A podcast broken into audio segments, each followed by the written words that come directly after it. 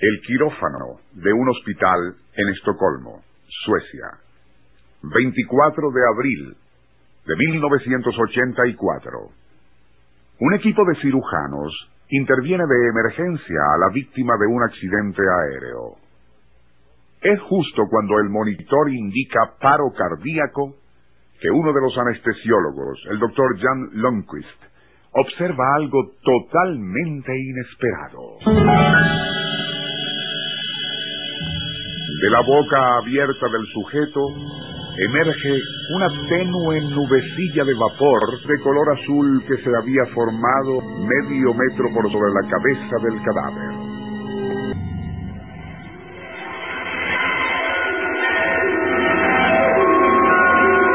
Nuestro insólito universo. Cinco minutos recorriendo nuestro mundo sorprendente.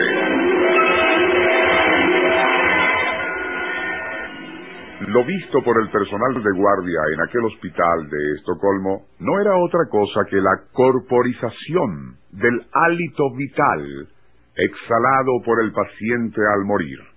Es decir, el alma que escapaba del cuerpo.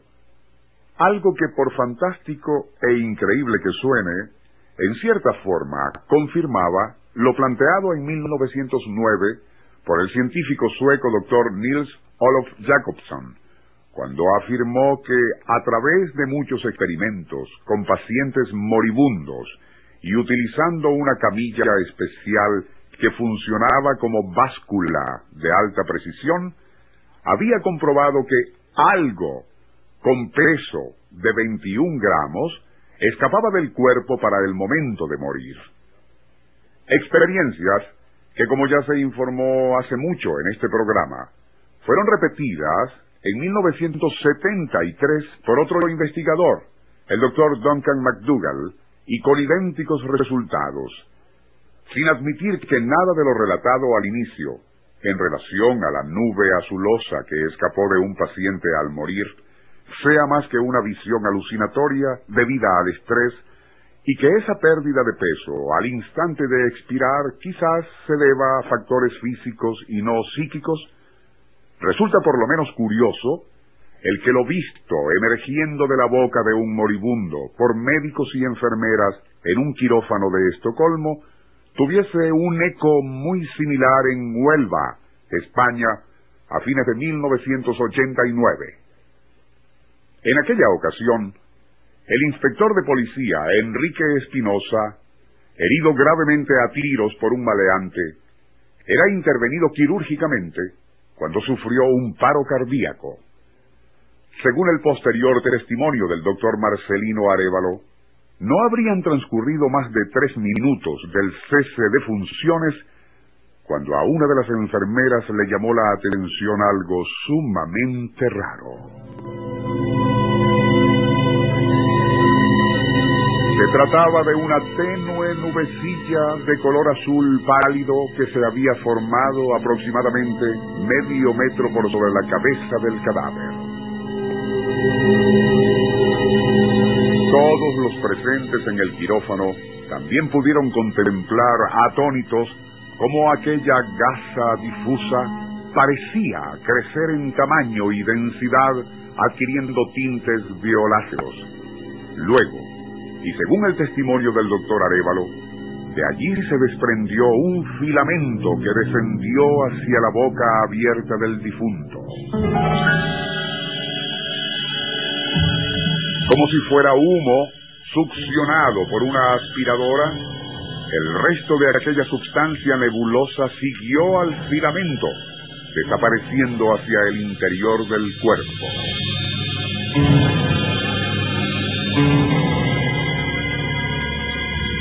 Justo entonces, los monitores comenzaron a registrar leves signos vitales en lo que a todas luces parecía ser un cadáver. Una de las enfermeras no pudo soportar más y se desmayó, mientras los cirujanos procedieron a la aplicación de técnicas de resucitación al paciente. En el programa de mañana, la conclusión de este inverosímil caso y ciertas reflexiones acerca de lo que a veces se confunde con la muerte definitiva.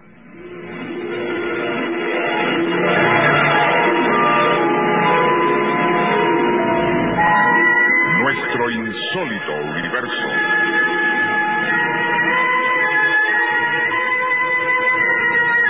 Libreto y dirección Rafael Silva. operador Francisco Enrique Mijara. Les narró Porfirio Torres.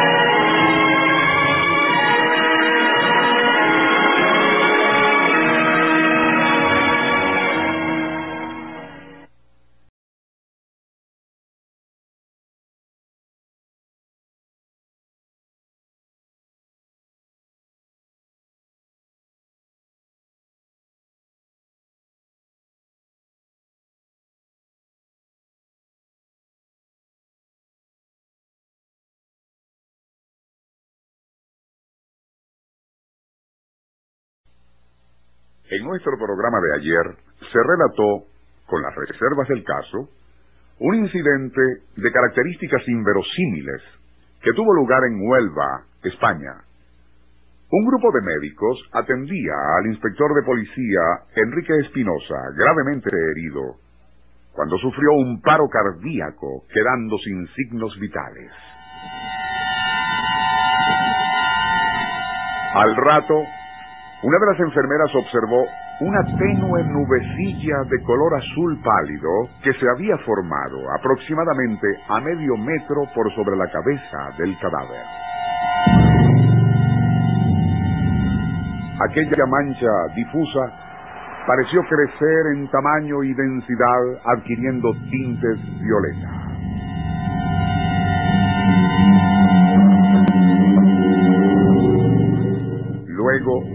Y ante la vista de todos, de allí se desprendió un filamento hacia la boca del difunto. El resto de la sustancia nebulosa siguió después desapareciendo hacia el interior del cuerpo. Justo entonces los monitores que habían dejado de indicar funciones orgánicas comenzaron a registrar leves signos de vida. ¿Significaba lo sucedido que el alma había regresado al cuerpo del difunto?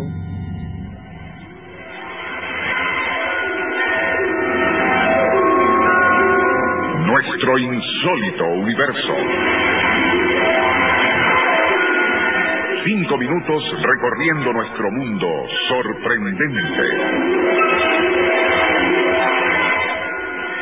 Lo relatado al inicio tan absurdo y fantasioso que desafía toda credibilidad, necesariamente tendría que ser atribuido a un estado alucinatorio en todos los presentes.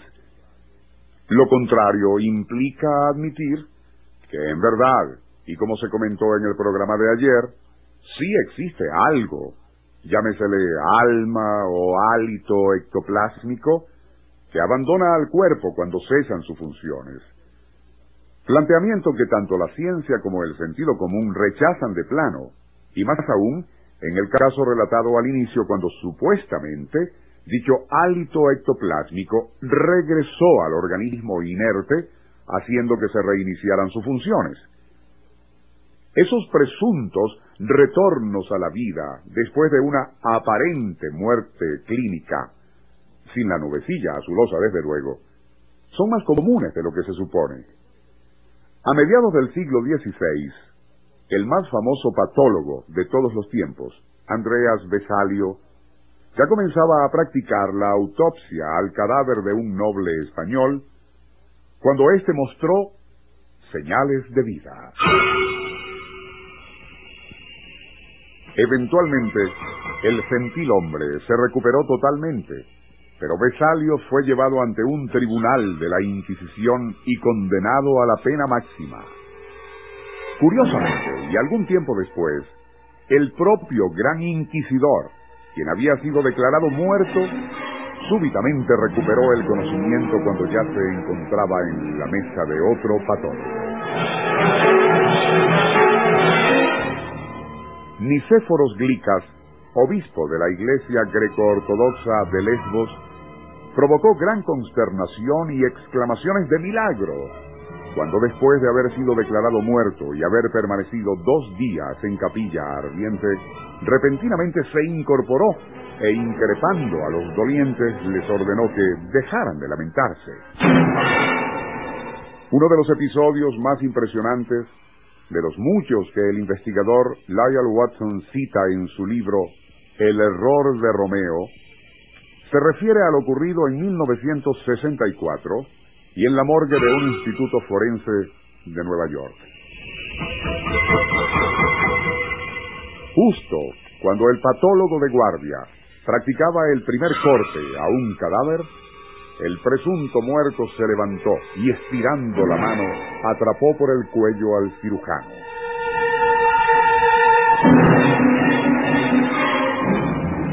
Fue tal la impresión de este que falleció de un síncope cardíaco.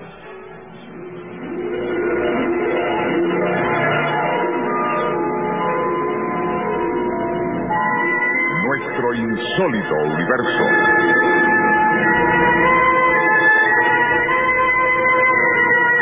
Libreto y dirección Rafael Silva.